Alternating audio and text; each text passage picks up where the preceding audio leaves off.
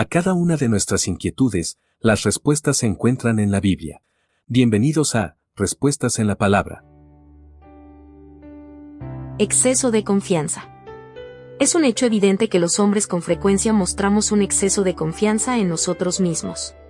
Este exceso, en ocasiones nos ha llevado a ser imprudentes, pues hemos llegado a prometer algo que no hemos podido cumplir, tal como ocurrió con el apóstol Pedro en el pasado.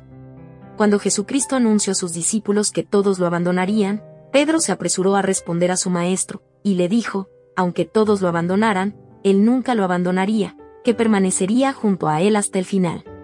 El apóstol Pedro tenía la certeza de que amaba profundamente a su maestro, y creyó que tendría la fuerza necesaria para resistir cualquier situación adversa que surgiera.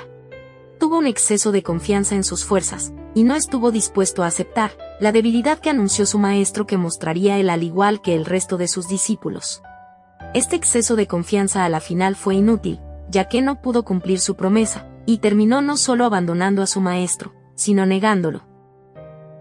Mateo capítulo 26 versículo 33. Envíenos sus sugerencias y comentarios a nuestro correo electrónico ministerio.jesusislife.net. Este programa es una producción de Jesus is Life.